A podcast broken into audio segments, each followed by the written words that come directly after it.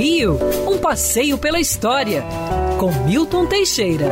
Bom dia, Mário. Bom dia, ouvintes. Tenham todos uma ótima semana. Hoje nós temos uma novidade e essa não tem muito a ver com um evento do passado. O evento está ocorrendo hoje.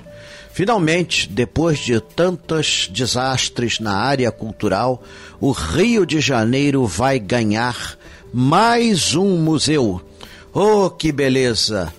Hoje, às 15 horas, inaugura no Centro de Capacitação Física do Exército e Fortaleza de São João a o Museu do Desporto. Sim, sim, sim, o Museu de Esportes. Como nós não temos por aí, em tese, há um Museu do Desporto no Maracanã que ninguém sabe, ninguém viu. E existe o Museu da FIFA, que é lá no Recreio dos Bandeirantes, longe para diabo, isolado de tudo, você tem que ir de de aplicativo ou de táxi ou no seu próprio carro, porque ele é bem distante. Mas esse não, esse é na Zona Sul, é no bairro da Urca. A Fortaleza de São João fica na Avenida João Luiz Alves, sem número, tem ônibus para lá. Agora, eles pedem encarecidamente que eh, se entre em contato com a Fortaleza até segunda-feira. Apesar do evento ser aberto, porque lá o espaço é colossal, mesmo nessa época de pandemia e de restrições, há espaço suficiente para que as pessoas fiquem afastadas umas das outras sem problemas. Eles pedem que antes é, você telefone para Fortaleza e diga que vai.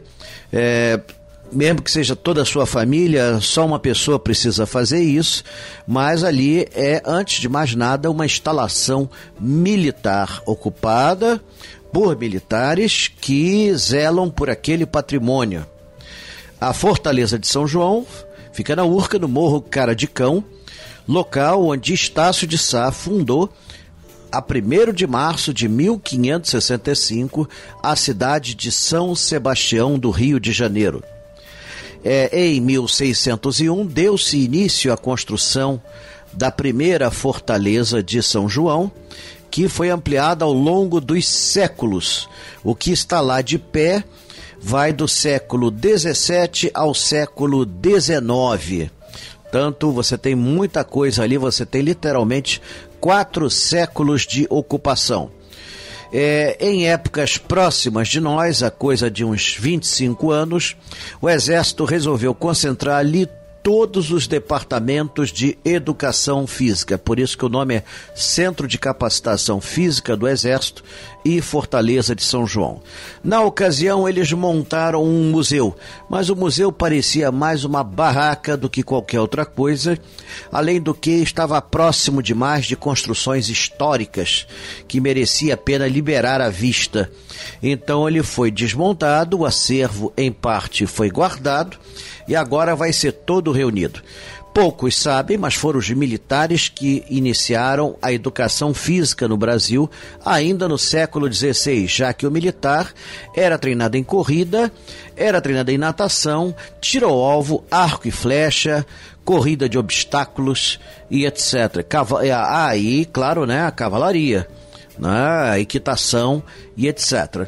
Então, eles foram pioneiros nisso, então eles têm um acervo muito interessante que abarca esses quase cinco séculos de ocupação.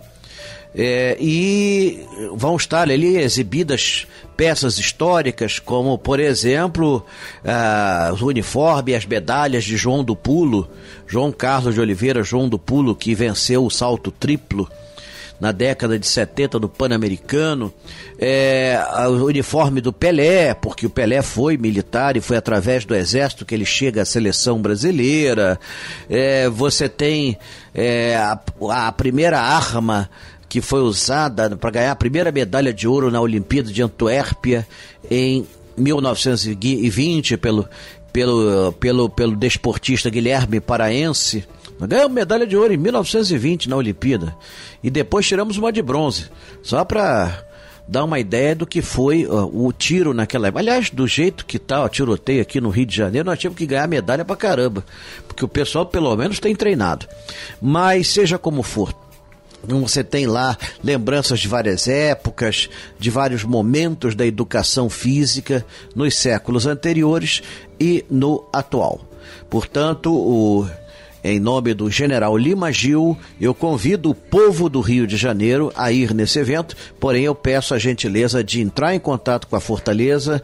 Na internet estão todos os telefones e aí vocês acertam lá e tem seu nome na lista e entram sem problema.